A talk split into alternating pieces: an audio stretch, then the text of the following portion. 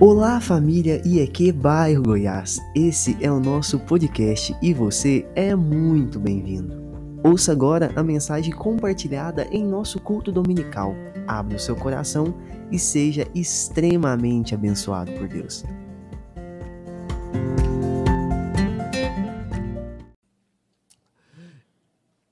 Irmãos, nós estamos hoje, primeiro domingo de dezembro, nós estamos no último mês de 2021. 2021 foi para nós um ano profético, um ano do renovo. Amém? O ano do renovo, entendendo o significado dessa palavra, entendendo que o próprio Senhor Jesus Cristo é o renovo das nossas vidas, porque Ele é a vara gerada por Deus para salvar toda a humanidade. Amém? Então Deus é o próprio, Jesus é o próprio renovo na nossa vida, mas essa, esse, essa palavra também tem um significado, porque viemos de um, de um tempo único na nossa geração, um tempo em enfrentamento, um tempo de, de mudanças de várias ordens, que nos desestabilizaram, que nos aprisionaram em determinadas rotinas que nós não tínhamos. Então, profetizamos também que seria um ano de reaprendizado, um ano de reestruturação. E nós chegamos ao final deste ano com muitas mudanças efetivas na nossa vida. Nós, por exemplo, ressignificamos várias coisas a respeito da nossa vivência como igreja. Nós entendemos o quanto é, é importante a gente está em contato com os nossos irmãos, o quanto a nossa fé, ela pode ser enfraquecida quando nos distanciamos e como ela pode ser renovada e fortalecida quando estamos juntos como irmãos. Amém?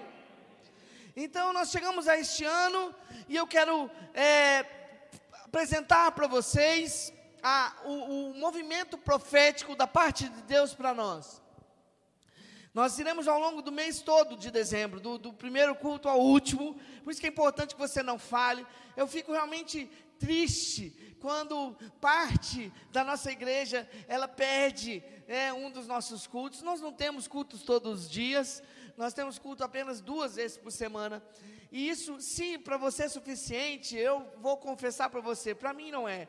Eu, eu gostaria, na verdade, de ter muito mais oportunidades de estar louvando a Deus junto com você, de estar adorando a Deus junto com você e estar crescendo na palavra dele junto com você. Mas ao longo desse mês a gente vai estar falando sobre esse ano profético. Algo que eu orei, algo que eu perdi, direcionamento do Senhor.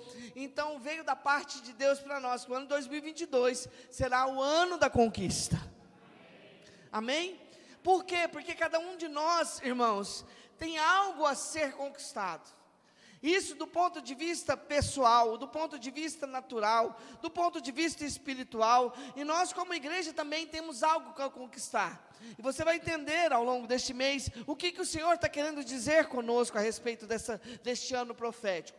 Mas, particularmente hoje, eu quero também dispor para você, né, apresentar para você o projeto de vida, porque no final do ano, no final de cada ano, nós temos feito uma avaliação e temos também pensado acerca do ano que há de vir. Amém, amados?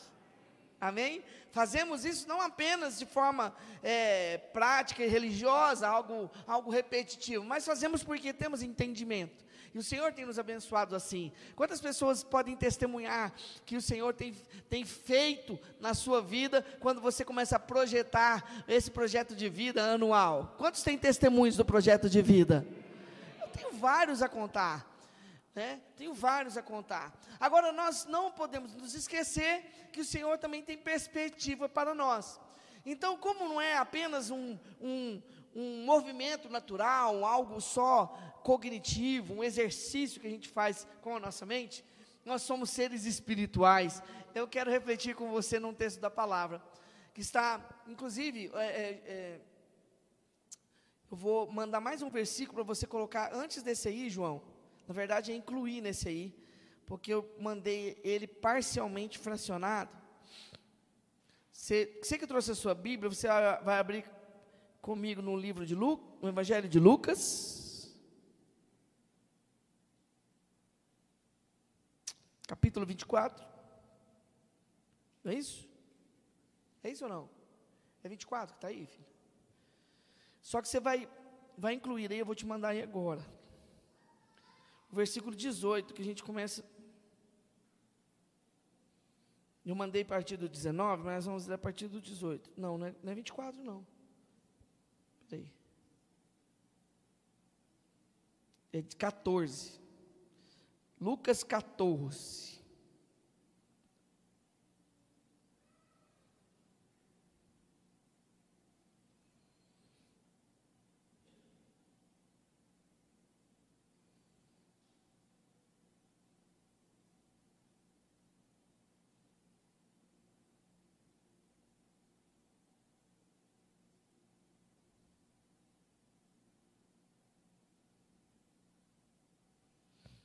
Eu vou te mandar o versículo 28 para você colocar antes desse aí. Pode ser?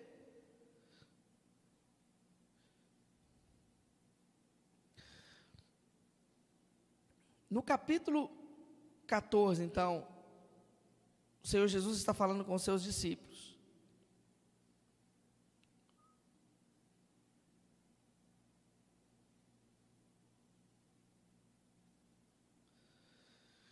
Ele está falando com os seus discípulos e ele então estabelece com eles um pensamento, um raciocínio, para que eles pudessem entender com ele um aspecto que ele estava querendo ensiná-los.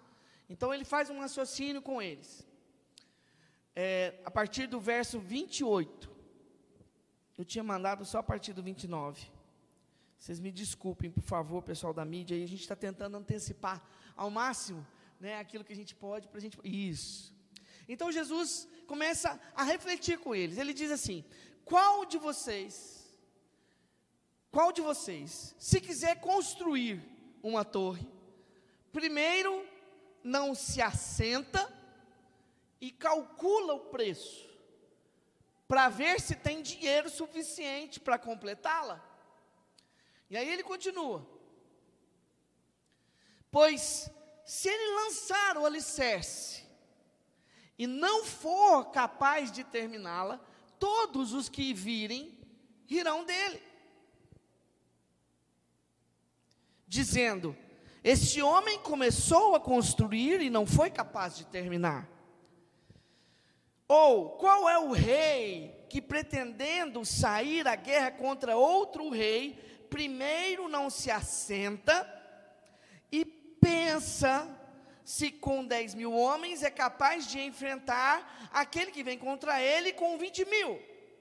Se não for capaz, enviará uma delegação, enquanto o outro ainda está longe, e pedirá um acordo de paz. Amém, irmãos? Então Jesus ele está refletindo acerca das coisas, usando exemplos naturais então ele fala de um projeto, de uma construção de uma ponte, e ele fala de uma campanha de um reino contra outro reino. Em todas elas, qual é a coisa semelhante que Deus quer aqui destacar? Antes de fazer qualquer coisa, você precisa assentar para fazer um planejamento.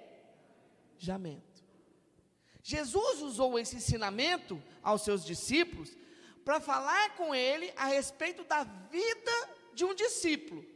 Você quer me seguir? Então você primeiro precisa planejar, precisa calcular qual é o custo envolvido nisso, qual é o impacto disso na sua vida, qual é a mudança que isso vai acontecer na sua dinâmica familiar, no seu dia a dia, na sua profissão, na sua estrutura, no seu emocional. Porque Jesus sabia que segui-lo viria com um custo, com um ônus eles seriam perseguidos, eles seriam afrontados, eles seriam feitos de chacota. Então, quando Jesus estava falando isso aos seus discípulos, ele disse: Olha, calcule bem, amém? Mas nós podemos pegar este princípio do ensinamento do Senhor Jesus para aplicar a toda a nossa vida, amém, amados?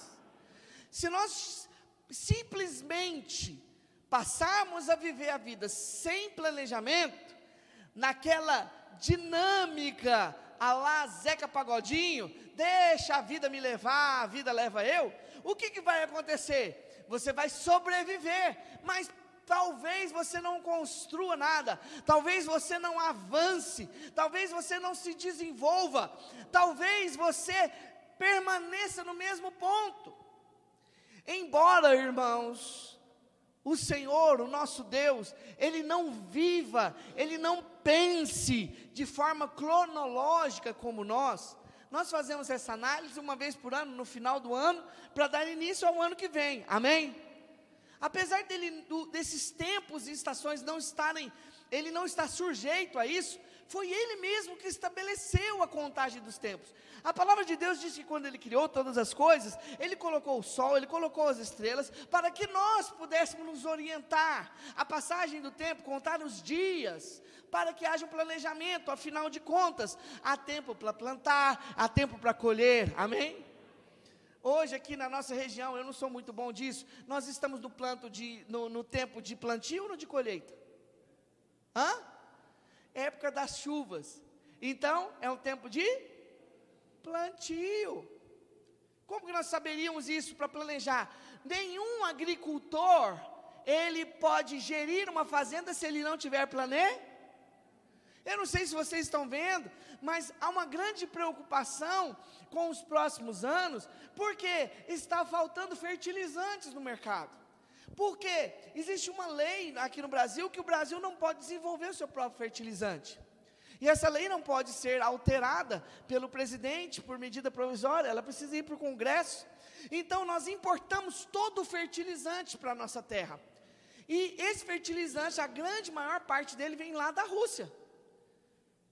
E aí o que aconteceu? O Brasil, como é um país com grande produção agrícola, demanda grandes quantidades de fertilizante. Amém, irmãos? Então, o que, que os nossos agricultores, os fazendeiros, os grandes homens da, da, da fazenda do nosso país fizeram? Planejando a colheita dos anos anteriores, eles anteciparam a compra dos fertilizantes. Mas o que, que começou a acontecer? O pessoal que vendeu antes, agora está querendo vender para outros países por um preço mais caro. Porque os brasileiros compraram, garantiram compra antes da pandemia. Entendeu? E se travou um problema. Graças a Deus que a, a nossa política externa conseguiu, junto ao governo da, da Rússia, uma garantia de que os fertilizantes vão ser entregues. Amém? E isso não é um algo que é importante apenas para nós, mas para o mundo todo, porque o Brasil não produz ah, é, insumos agrícolas apenas para o Brasil, é para o mundo inteiro. Ele é, ele é parte do, do mercado fornecedor de alimentos do mundo, tanto o Brasil quanto os Estados Unidos. Amém, amados? Eles conseguem fazer isso sem planejamento? Não. Então nós não devemos gerir a nossa vida sem planejamento. Agora, com base naquilo que o Senhor Jesus, o Espírito Santo, falou conosco no domingo passado, nós também não podemos planejar a nossa vida em função do de hoje. Por quê? Porque toda a nossa vida tem reflexo também na eternidade. Amém, amados? Então, se nós não projetarmos segundo o conselho do Senhor, nós talvez estaremos projetando algo que não tem valor eterno a gente vai despender tempo, recursos e expectativas em algo que não que não vai gerar um valor eterno, ou que é contrário aos princípios de Deus. Por isso a palavra precisa ser o nosso norte. E para isso, o que, que a palavra nos instrui? Em Provérbios capítulo 16, 3. Os, o, este homem de grande sabedoria disse: consagre ao Senhor tudo o que você faz, e os seus planos serão bem sucedidos. Amém? Quem crê nisso? Agora entenda, irmãos, que consagrar algo a Deus não é simplesmente orar e passar um óleo.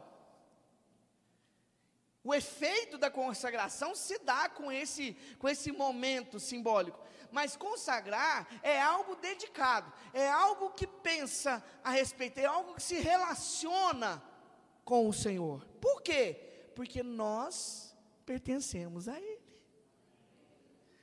Nós não somos apenas criaturas feitas por Ele. Hoje, eu e você somos filhos de Deus.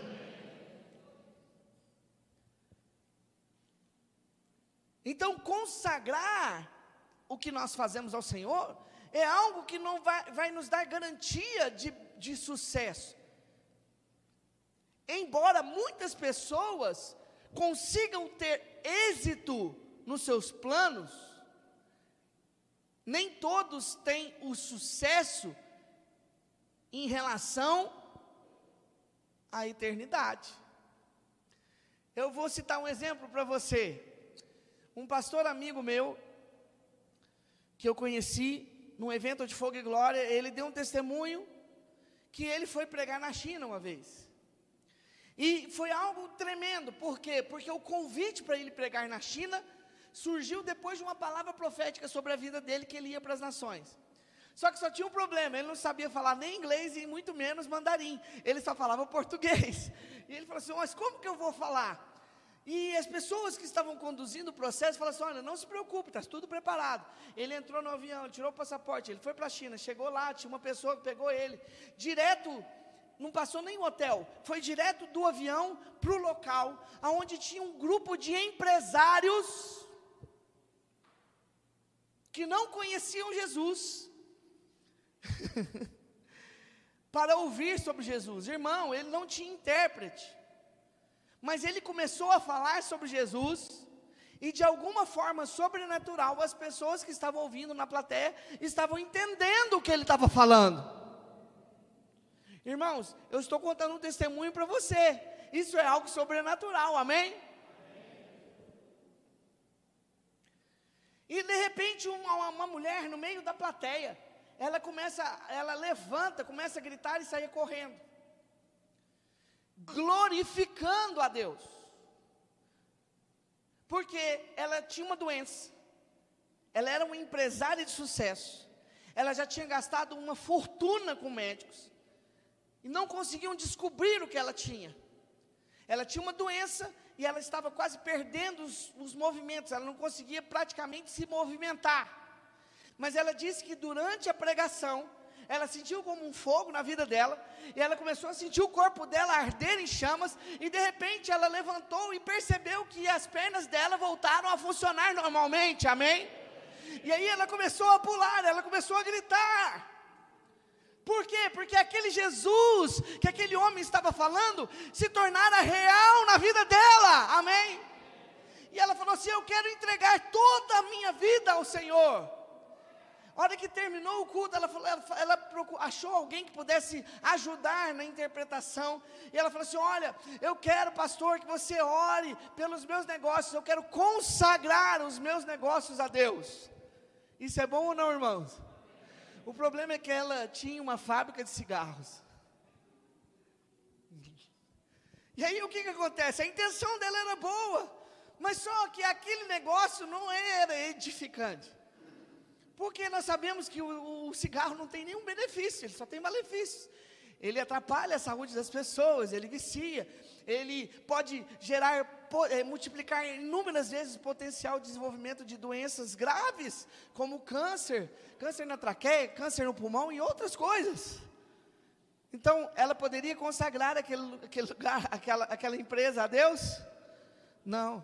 Irmãos, então nós precisamos saber, nós precisamos saber que nós precisamos consagrar ao Senhor. Por quê? Porque quando a gente não consagra, acontece também o que o próprio é, está no livro de Provérbios, no capítulo 19, a própria palavra nos diz: Muitos são os planos do coração do homem, mas o que prevalece é o propósito do Senhor. Às vezes as pessoas têm planos, elas têm sonhos, elas têm capacidade, elas têm força para realizar, mas você precisa saber que o que vai prevalecer na sua vida é o propósito que Deus tem para você. Amém? E eu quero olhar nessa noite para a vida de Davi. Davi, como você sabe, é um dos homens mais, mais notáveis da palavra de Deus. A história dele é notável. Ele era um, um, um filho, é, o último filho de uma geração, e naquela época, irmãos, não era igual hoje, né? Hoje o caçulinha tem privilégio. Naquela época era o primogênito que tinha privilégio. E quanto mais você era distante da primogenitura, menos privilégio você tinha. Davi era tão preterido dentro da sua família que ele nem estava presente na reunião oficial em que eles receberiam um profeta. Mas nós sabemos o que aconteceu na vida de Davi. Deus tinha um propósito para a vida dele, amém? Então, Davi foi ungido, depois Davi derrotou um gigante, depois Davi é, enfrentou várias perseguições, ele se tornou o rei de Israel, e ele conquistou, ele unificou o reino de Israel, amém, amados? A palavra de Deus diz que no tempo em que Davi então estava no, vivendo a sua paz, ele tinha vencido todos os inimigos, ele estava finalmente descansando e podendo desfrutar do reino ele teve um sonho, ele teve um desejo, ele queria fazer algo. Então está lá em 2 Samuel, capítulo 7. Certo dia, ele disse ao profeta Natã: Aqui estou eu, morando num palácio de cedro, enquanto a arca de Deus permanece numa simples tenda. O que, que Davi estava querendo dizer? Espera para projetar outra parte ele estava querendo dizer: olha, não, não consigo mais lidar com essa situação. Eu não estou me sentindo bem, estando eu num palácio, enquanto a presença de Deus está numa simples tenda. Então ele colocou no coração dele o desejo de construir um templo para o Senhor. Irmãos, esse sonho é ruim? Esse é um projeto ruim? Esse é um projeto que afronta a lei de Deus? Hein, irmãos? Responda para mim. Davi tinha condição de realizar esse projeto. Já, Davi tinha condição financeira. Tinha, ele podia mobilizar todos os recursos do reino para essa construção. Ele estava no tempo favorável para isso? Sim, num tempo de paz, não estava num tempo de guerra, então ele poderia dedicar um tempo à construção do templo. Ou seja, não havia impedimentos. Se ele quisesse fazer, ele faria.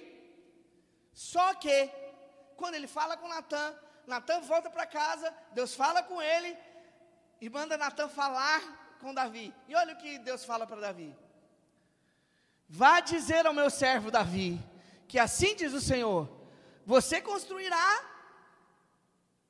uma casa para eu morar? E entre outras coisas, na parte final, depois, se você quiser ler todos os detalhes, eu quero compartilhar com você. Na parte final, ele diz ao seu servo Davi: Quando a sua vida chegar ao fim,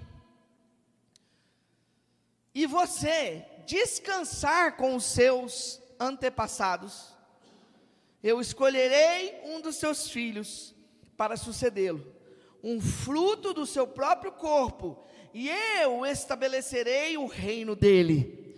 Será ele quem construirá um templo em honra ao meu nome, e eu firmarei o trono dele para sempre. Eu serei seu pai, e ele será meu filho. Qual era o sonho de Davi? Construir um templo para Deus. E qual era a vontade de Deus? Que Davi descansasse e depois que ele morresse, um dos seus filhos abençoado por Deus, construísse o templo. Amém, irmãos? Você está entendendo, querido? Nós não somos pessoas quaisquer. Embora nós tenhamos autonomia para sonhar, como nós pertencemos a Deus, como a nossa vida pertence a Ele, a gente precisa aprender a submeter os nossos planos à vontade de Deus. Agora, por qual motivo nós devemos fazer isso? Por qual motivo nós devemos fazer isso? Por causa de algo que o Senhor falou através do profeta Jeremias. No capítulo 29, verso 11: Porque sou eu que conheço os planos que tenho para vocês. Diz o Senhor: planos de fazê-los prosperar e não de causar dano, planos de dar a vocês esperança e um futuro. Amém, amados? Deixa eu falar para você, querido.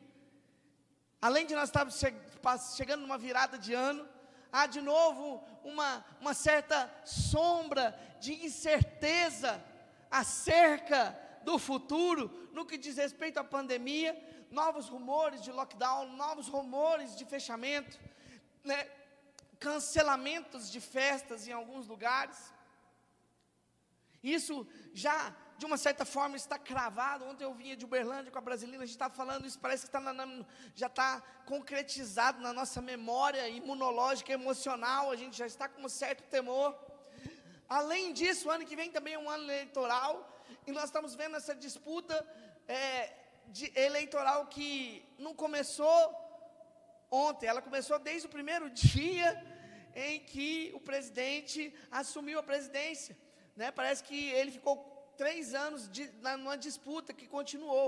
Ele ganhou a eleição, mas ele continua tendo que disputar. E eu vou ser bem sincero para você, querido, não tenho muita esperança, até mesmo porque é, nós depositamos esperança que haveria mudanças. Nós vimos, pelo, pelo esse último período de três anos, um certo descanso no que diz respeito a ideologias, né, presentes nas escolas, nós que vimos de um enfrentamento de perigos, a gente viu um certo descanso, mas a gente percebeu o quanto é difícil alterar isso tudo. Né? A gente está vendo a morosidade que é, a gente percebe que não adianta é, a vontade de uma pessoa que está como um governo, porque ele não governa soberanamente. E infelizmente a falta de interesse do resto do, dos, dos órgãos governamentais. Eu digo isso a respeito do Congresso, eu digo isso a respeito da Assembleia Legislativa, e eu digo isso também principal a respeito do Supremo Tribunal Federal.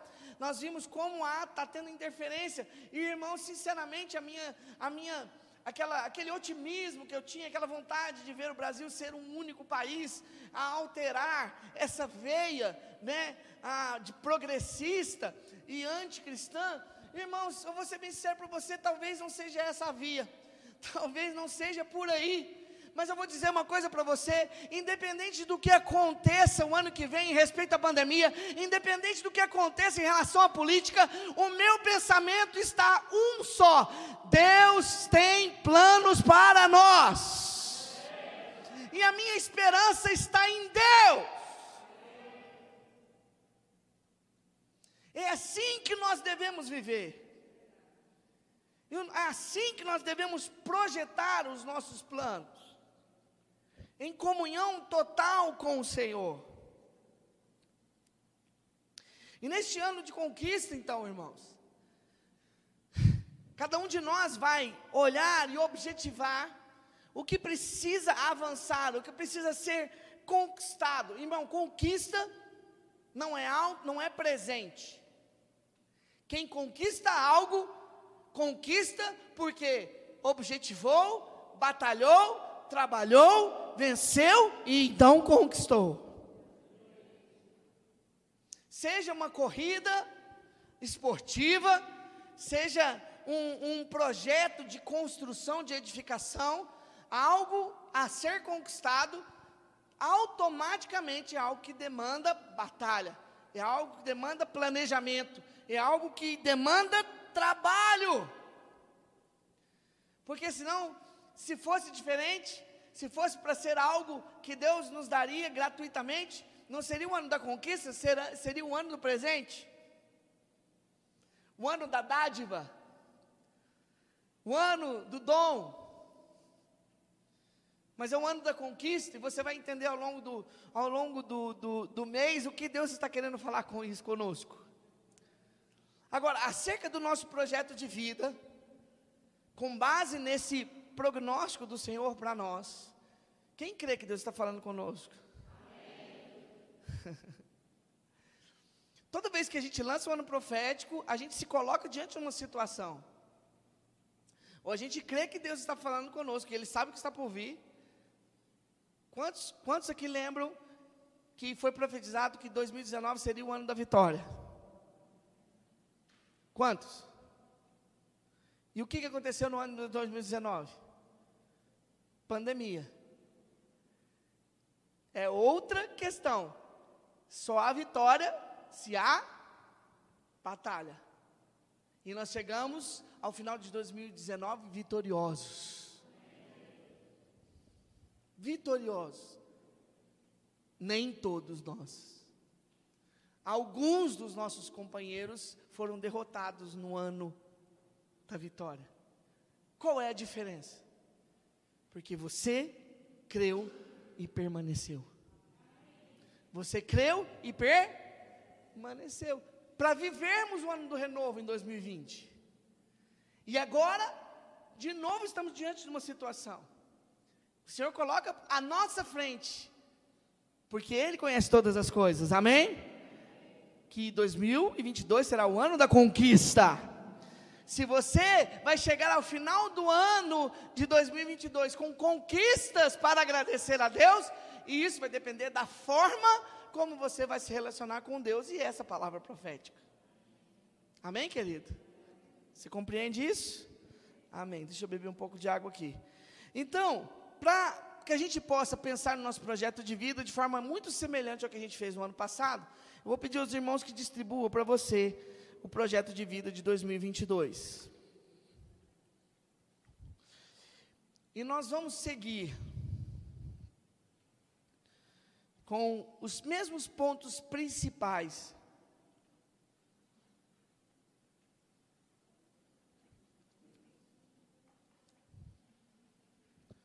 Você pode projetar para mim, João?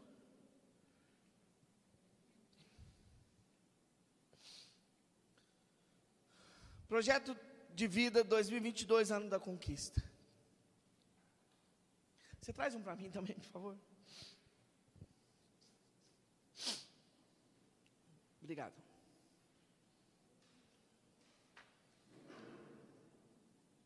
Então, a cada ano, aí, a cada ano novo que se inicia, é importante que façamos uma análise do que vivemos para podermos projetar.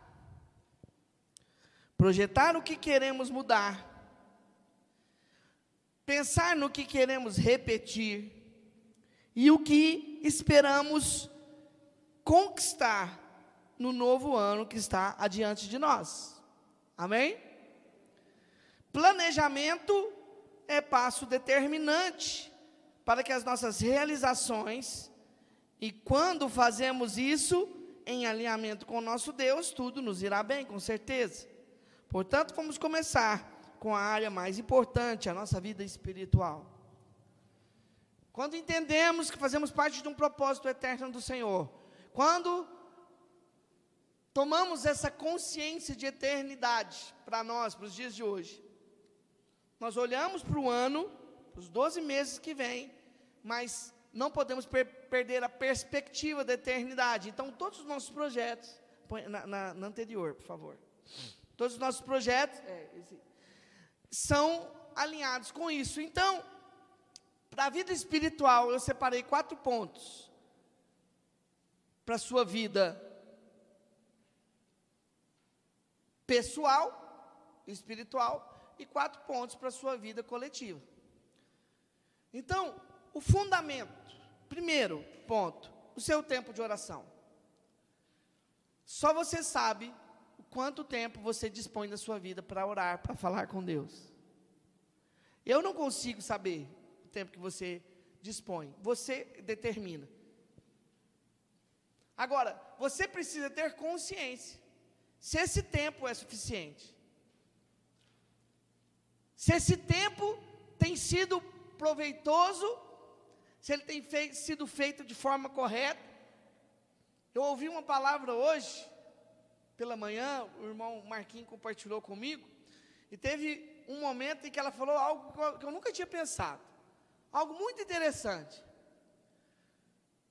Se no seu relacionamento com Deus, Deus concorda em tudo com você, isso é sinal de que talvez o Deus que você está se relacionando não é o Deus criador dos céus da terra, mas é um Deus que chama você mesmo. Porque, irmãos, Deus não vai concordar 100% com você. Porque Deus não cabe nos nossos pensamentos, amém? Deus é, é superior, os pensamentos dele são mais elevados que os nossos. Então, às vezes, a gente projeta algo, mas se esquece de verificar se isso está de acordo com aquilo que Deus pensa e com aquilo que Deus já revelou. Eu já vi muitas pessoas de forma equivocada dizerem estar fazendo vontade de Deus, quando na verdade elas estavam fazendo vontade própria que elas projetaram em Deus. Isso é muito perigoso. Então, o tempo de oração, irmãos, não é qualquer tipo de oração. É uma oração que realmente te coloca diante de Deus, o Criador dos céus e da terra. Amém? E como que você vai poder saber se é isso ou não? Pelos frutos. Se o seu tempo com Deus está gerando resultado e relacionamento que são como frutos que vêm do Espírito, então o seu tempo com Deus de oração está ok. E a respeito da quantidade, irmão, vou dizer uma coisa para você. Quanto mais tempo a gente passa com Deus, mais a gente quer passar. Quando é verdadeiro. Agora, se for religioso, quanto mais tempo se propõe, menos a gente quer ficar. Porque não tem resultado. Então é você que vai saber definir o tempo e o horário do seu tempo de oração. Aliado a isso, você também vai pensar no seu tempo de leitura e meditação na palavra. Amém? Eu não vou perguntar, porque eu não quero me entristecer na noite de hoje. Mas Ano passado nós recebemos um plano de leitura anual e nós estamos chegando no final dele. Amém? Esse ano você vai receber de novo um plano de leitura anual. Ai, pastor, a gente vai repetir de novo. Eu falei, sim, mas não o mesmo. Agora a gente vai ler a Bíblia de novo. A proposta é ler a Bíblia de novo, mas agora numa sequência cronológica. Existe a sequência bíblica da forma como foi organizado na Bíblia. Gênesis, Êxodo, Levítico, Números, Deuteronômio, Josué, Juízes, Ruth, Salmos, Provérbios, Eclesiastes, Cantares, entendeu? Amém? Dessa forma, a gente leu nesse ano, pegando Antigo Testamento, Salmos e Provérbios e Novo e o Novo Testamento a gente leu duas vezes, porque tem mais livros no Antigo Testamento, são 39, e apenas 27 no, Velho no Novo Testamento. E os livros do Velho Testamento, alguns são bem maiores do que os evangelhos. E as cartas, por exemplo. Então, nós temos essa distância. E para ser uma nova proposta de leitura, mas também ser uma experiência diferente, nós vamos ler de forma cronológica, na sequência em que os fatos aconteceram. Amém, amados? E muitas vezes a gente vai ler vários livros, vários trechinhos durante o mesmo dia, mas a respeito do mesmo fato, relacionados. Isso vai dar uma riqueza. Inclusive, para quem tiver interesse, existe até uma Bíblia que foi editada de forma cronológica. Você pode até comprar uma Bíblia para facilitar a sua leitura, para seguir. Mas não é objetivo, não. Só seguir o plano de leitura você vai conseguir. É uma leitura e tempo de meditação. E para isso você precisa planejar qual é o melhor horário, qual é o melhor local. Pode ser em qualquer local? Hã?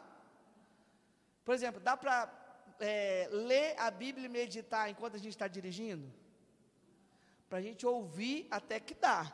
Mas meditar não, porque senão você está meditando, aí você vai e bate no, no, no carro da frente. Né? Não pode acontecer. Então tem um lugar certo para que isso aconteça. E, aliado a isso, você vai no terceiro ponto também estabelecer o seu momento de louvor e adoração a Deus. E esse conjunto de oração, esse tripé, oração, leitura e meditação na palavra e louvor devocional, é o tempo devocional com o Senhor do seu relacionamento pessoal de intimidade com Ele. Amém? Isso é algo só seu. E no quarto, o Espírito Santo, porque o Espírito Santo, segundo a palavra, ele nos mune com dons. E é Ele que distribui os dons, essa é a palavra. Mas às vezes você não conhece os dons que Deus te deu. Se você conhece, você precisa é, exercitar esses dons, para que eles possam ser aplicados para aquilo que eles foram destinados. Os dons foram dados pelo Espírito para que haja edificação no corpo. Amém? Irmão, você está vivo, né? Glória a Deus, eu fico muito feliz em saber que você está vivo aí. Graças a Deus.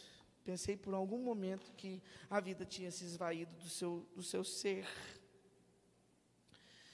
A respeito ainda da vida espiritual, mas agora no aspecto coletivo, aliança de fidelidade com Deus. Você precisa pensar no seu relacionamento de aliança com Deus. Se você tem sido constante, amém? Se você tem sido verdadeiro, é um relacionamento que precisa ser baseado na constância e na verdade. Se você não tem nada, você não tem que entregar nada. Agora, o que você recebe, se você reconhece que Deus é o seu Senhor, se você reconhece que a palavra de Deus é verdadeira, então você precisa entender que Deus determina que a décima parte daquilo que você tem, você entrega para o Senhor, na casa dele. E que também há um aspecto de fidelidade com a oferta. Porque quem reconhece a Deus e obedece, também é grato ao Senhor. Então a oferta tem a ver com outros aspectos da, do relacionamento com Deus. Isso você precisa pensar. Porque é você que sabe. Amém? Nós não podemos saber se o, o aquilo que você entrega para o Senhor é verdadeiro. Nós temos lá na Bíblia o caso de Ananias e Safira. Eles entregaram algo para Deus? Sim, mas era verdadeiro? Não. E Jesus estava lá observando a oferta que as pessoas faziam, porque Jesus notou que havia uma mulher que estava ofertando mais do que todos, embora naquele dia ela estava ofertando uma moeda só. Então isso é um aspecto importante embora na mente você tenha vários pensamentos a respeito disso, e talvez, por qualquer motivo que seja, haja até fortaleza da sua vida contra isso, é algo que você precisa pensar, amém? Vida em congregação, nós estamos agora vindo de dois anos de paralisação de praticamente todos os nossos projetos. Permanecemos com os cultos e com o ministério de louvor, e o ministério de intercessão funcionando parcialmente, porque ele não, tem, não voltou com, com as reuniões presenciais. Né? E agora, esse ano, ele voltou a, a, a fazer, mas ainda virtualmente. Só que existem inúmeros projetos, existem inúmeras necessidades. As nossas crianças precisam ter um cuidado especial com elas, amém, irmãos? Os nossos jovens e adolescentes precisam é, desenvolver a sua dinâmica de vida cristã juntos novamente. Os casais precisam daquele olhar específico, daquela palavra específica. Homens, mulheres, enfim, há uma infinidade de coisas. Projetos evangelísticos, há tanta coisa que a gente precisa voltar a fazer. E para que a gente possa é, pensar nisso, inclusive, eu estou chamando, convocando uma reunião, onde todos aqueles que já servem nos ministérios estão convocados tanto o, os que estão no treinamento avançado de líderes, quanto os que é, pertencem ao Ministério de Louvor, Ministério de Mídia. Eu mandei no de mídia? Mandei? Mandei no de mídia? Mandei. No de mídia, Ministério de Intercessão, Ministério de Conservação, que também permaneceu, mas a gente teve algumas perdas no, no, no meio do ano. Nós vamos nos reunir aqui no domingo que vem, pela manhã, para é, é, apresentar e olhar o, os nossos projetos é, como igreja para o ano de 2022. Amém? E aí você tem que analisar como está a sua vida em congregação, né? Se você vai vai permanecer assim, se você vai avançar, se você vai crescer, se você vai se aprofundar, se você vai se dispor, isso é você que vai ver. É, o sétimo ponto é vida cristã exemplar. Por quê, irmãos? A nossa vida cristã não se resume à nossa vida como na igreja, em congregação. Aqui a gente passa uma parcela muito pequena na nossa vida. É lá no local que você trabalha que você passa a maior parte do seu dia. Ou se você ainda não é um trabalhador né, recorrente, É na escola que você passa a maior parte do seu dia. É em contato com os seus colegas de escola, com professores, com todos os professores maravilhosos, tementes a Deus, que ensinam só princípios de Deus para vocês. Não é? Então, é, é, é pensar né, nos seus colegas de trabalho, que são só pessoas também edificantes. Vem sempre com uma palavra de edificação, de esperança, sempre com oração, sempre com um versículo para compartilhar. Ninguém fofoca na empresa com você, ninguém fala mal do chefe, ninguém reclama do salário, ninguém, ninguém tenta né, é, estender o, o horário do, do, do intervalo.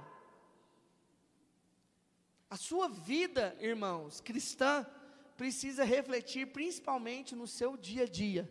Amém? Você precisa pensar nisso. Amém, amados?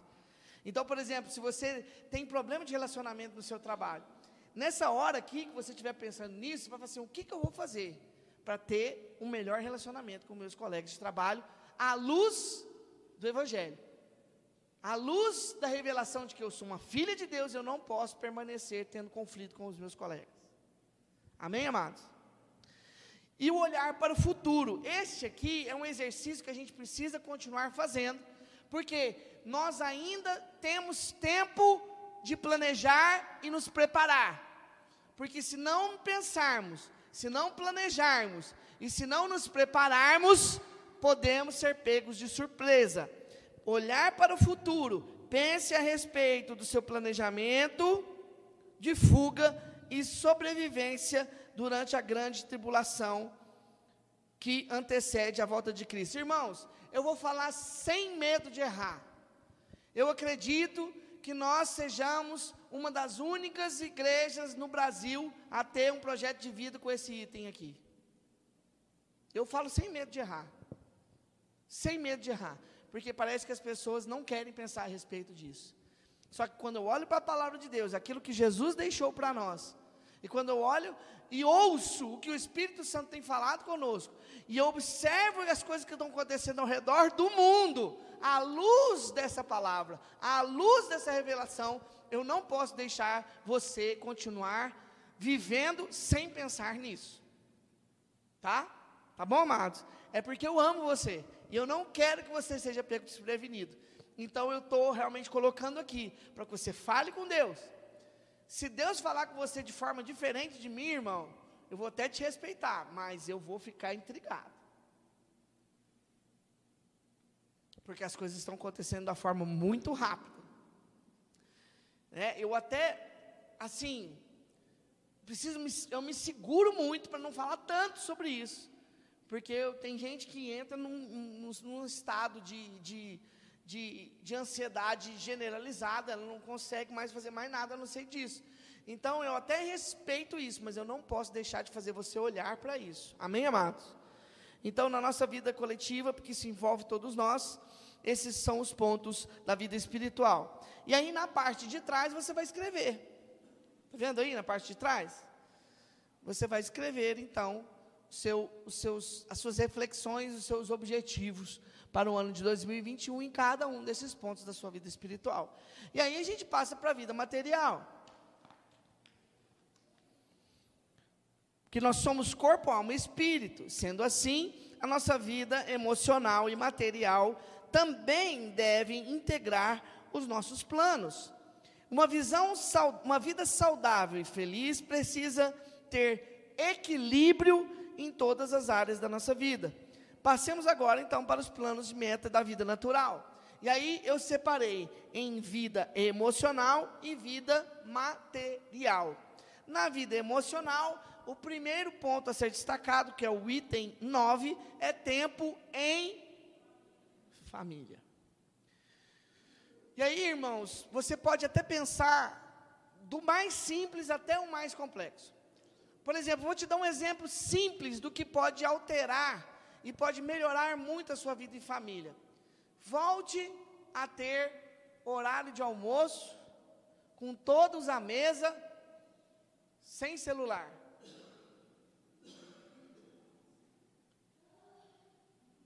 Olha lá, meu filho já deu um ufa lá. Meu filho já deu ufa lá atrás, Marquinhos. Olha lá. Por quê? Porque no automático, correria, cada um come um canto, cada um come um trem lá em casa também, que os gostos é, é cinco gostos diferentes. Né? Tem dia que faz comida um para cada um lá, e almoça cada um numa hora no trem. Mas esse seria um objetivo, de você pensar em melhorar a sua vida em família. Agora, pensando de uma forma um pouco mais, mais avançada, planeja ter uma vez por semana, ou uma vez a cada 15 dias, ou uma vez por mês, uma, um programa fora de casa em família. Ir para uma cachoeira, ir acampar, ir para uma fazenda, ir para o shopping. Em família, porque a família é um projeto de Deus que precisa ser valorizado. Amém? Amém, amados? Tempo de lazer e descanso, irmãos, pelo amor de Deus, entenda que se você não extrair da sua vida o tempo todo envolvido com trabalho, com preocupação, com coisas, você não vai desfrutar da sua vida. É como alguém que põe todos os recursos no saco, mas o saco está furado. Então, só que isso, irmão, é algo que você tem que pensar, porque às vezes o que é lazer para você não é para mim. Por exemplo, o Edgar gosta de andar de bicicleta. Só de pensar em andar de bicicleta eu já canso. Então, o que, que acontece? O que é lazer para ele, às vezes não é para mim. Eu prefiro jogar videogame. Eu prefiro ir no cinema, entendeu? E às vezes ele fala assim: ah, não, enquanto eu estou assistindo um filme de duas horas, eu podia pedalar 25 quilômetros. Quanto tempo você ped... Quantos quilômetros você pedala em duas horas, Edgar? Depende. Na média. 50, tá vendo? Eu falei 25, cada pedala o dobro, né? 50. Então, é, para às vezes o meu lazer vai ser diferente do dele. A irmã Ruth também adora andar de bicicleta, né, irmã Ruth? Nossa! eu sei porque eu já conheço os dois. Então, mas só que o que acontece? Você precisa pensar no lazer individual, mas também precisa pensar no lazer familiar. O que, que vocês gostam de fazer em família? Ah, a gente não gosta de nada. Então passa a encontrar alguma coisa que gosta, porque isso é importante. Amém? Nem que seja assistir um filme comendo pipoca no sofá. Já está valendo. Já mudou. Entendeu, queridos? Amém, irmãos? Crescimento pessoal e intelectual. Também é algo muito individual. Cada um está numa fase da vida. Tem uns que ainda estão estudando, né? O Felipe, por exemplo, formou no colegial. Agora ele já está pensando: qual vai ser o próximo passo? Vou para a faculdade, qual delas? Entre tantas. Vou escolher uma faculdade, em qual universidade? Vai ser aqui em Araguari, vai ser em Uberlândia, vai ser particular, vai ser federal. Qual é o exame? Um tanto de coisa que você precisa pensar. Vou fazer, não vou fazer. É um monte de coisa. Agora você que já é formado, talvez você, minha esposa, por exemplo, há, há dias ela tem falado comigo, há meses ela tem falado comigo, há anos ela tem falado comigo, amor, eu preciso fazer um, um curso de especialização, que isso vai ser importante lá para o meu trabalho. Talvez, é, ao mesmo tempo que ela vai ter um crescimento intelectual, ela vai ter também benefícios melhor na carreira dela. Isso é algo que ela precisa passar e planejar, porque se não planejar, vai passando o ano e a gente não faz nada. Amém? Quantos aqui, por exemplo, podem planejar que o ano que vem você vai ler um livro por mês?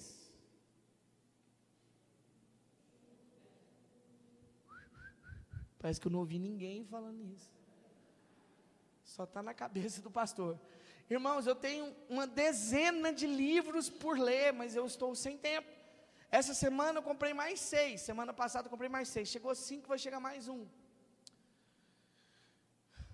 Então, assim, irmãos, a leitura para mim é primordial, mas eu sei que talvez não seja para você. Então, defina né, quais será, serão o seu plano de crescimento pessoal e intelectual. Vida sentimental não é importante, vamos pular para a próxima. Não, vida sentimental é importante. Mas aí o que, que eu escrevi aqui?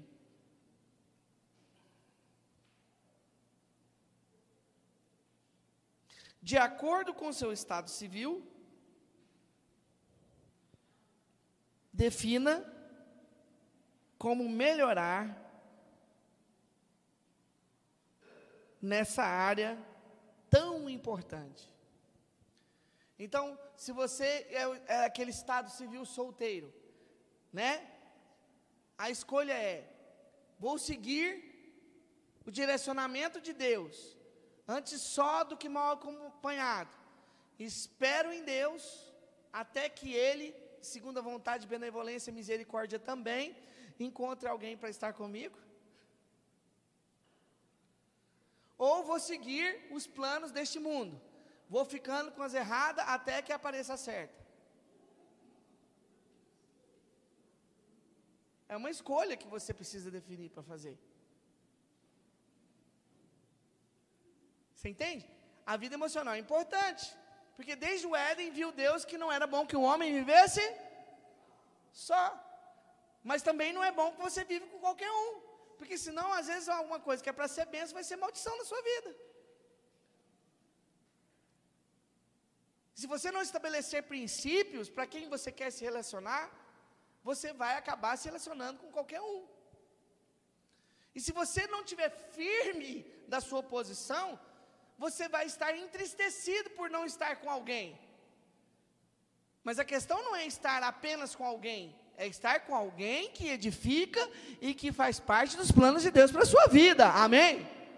Eu penso dessa forma. Se você é casado, você precisa sentar com o seu cônjuge e definir o que precisa melhorar conosco. Porque a vida de casamento, a vida de relacionamento matrimonial é uma vida de crescimento, é uma vida de mudança, uma vida de adaptação. Já são 15 anos e a gente continua aprendendo. Amém? Amém, esposa?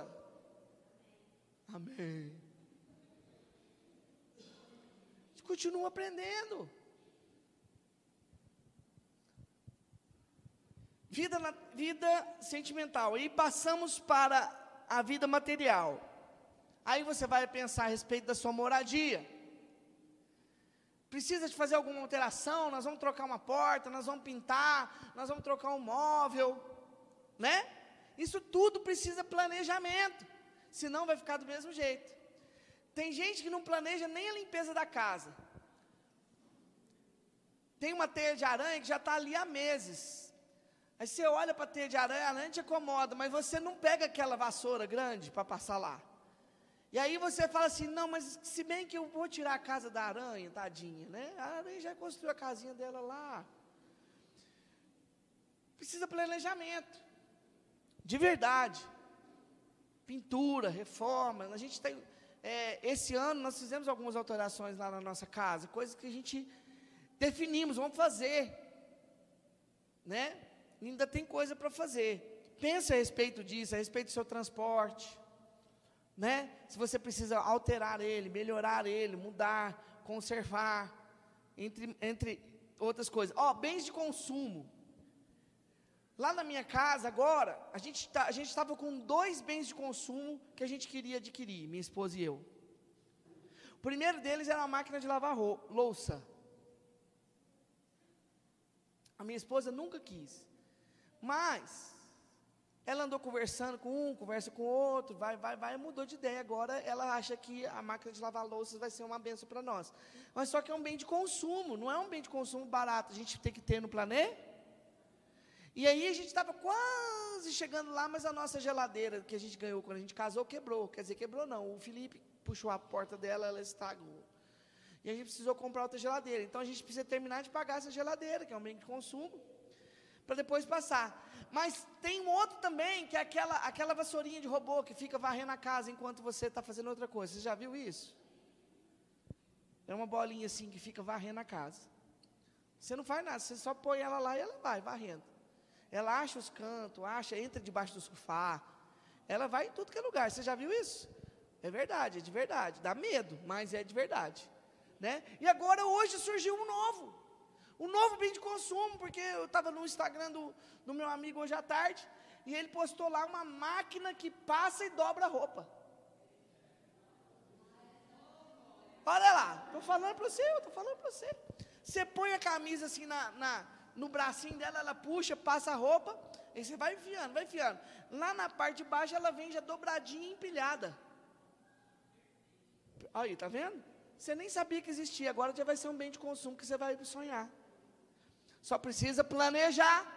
Por quê? Porque você não pode comprar e depois não conseguir pagar. Lembra do, ensinamento de Jesus? Senão as pessoas vão falar que você é mal pagador. E o SPC vai atrás de você também. Então, faz o planejamento. E por último, as férias. Irmão, se você não planejar férias, você não vai tirar. Né? Minha esposa e eu, a gente vive o dilema. Quando a gente tem tempo para viajar, a gente não tem dinheiro. E quando a gente tem dinheiro, a gente não tem tempo. Mas a gente precisa.